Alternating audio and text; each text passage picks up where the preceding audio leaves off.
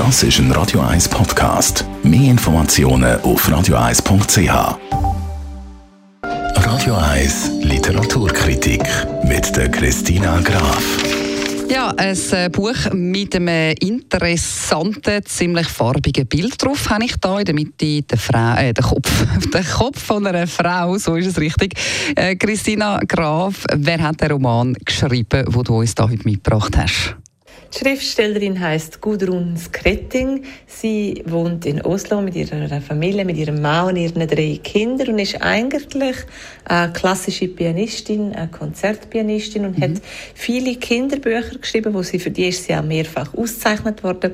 Und das heutige Buch, wo wir darüber reden, ist ihr erster Roman für Erwachsene und der hat gerade den Titel Wilma zählt die Liebe rückwärts. Also es geht um die Liebe. Und ähm, was ist dann so ein bisschen der Ablauf oder der Plot von dem Buch? In dem Roman geht es um das Leben und um das Finden von der Liebe.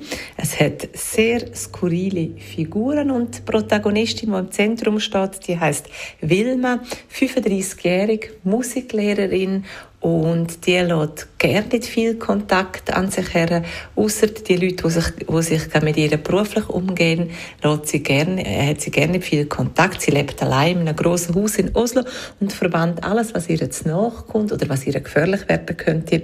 Eines Tages steht der Pfarrer vor ihrer Tür und da ändert sich ihr Leben schlagartig. Er bringt ihr eine große Biege von ihrem Vater, von Briefen, wo er über die Liebe zu ihrer Mutter schreibt und so begibt sie sich in die Vergangenheit und gleichzeitig merkt sie, dass es sich lohnt, sich aus ihrem Schneckenhaus rauszubegeben und plötzlich kriegt ihr Leben ganz eine andere Bedeutung und es passieren ganz andere Sachen. Klingt spannend. Wie würdest du abschließend den Roman beurteilen und wer sollte ihn lesen?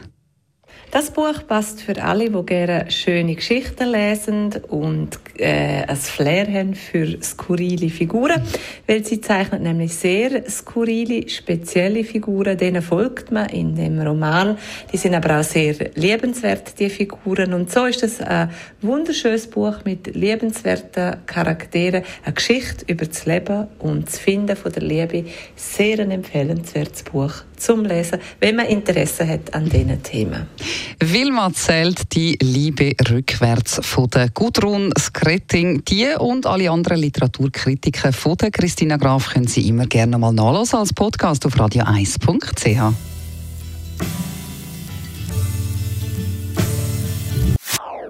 Das ist ein Radio 1 Podcast. Mehr Informationen auf radio1.ch.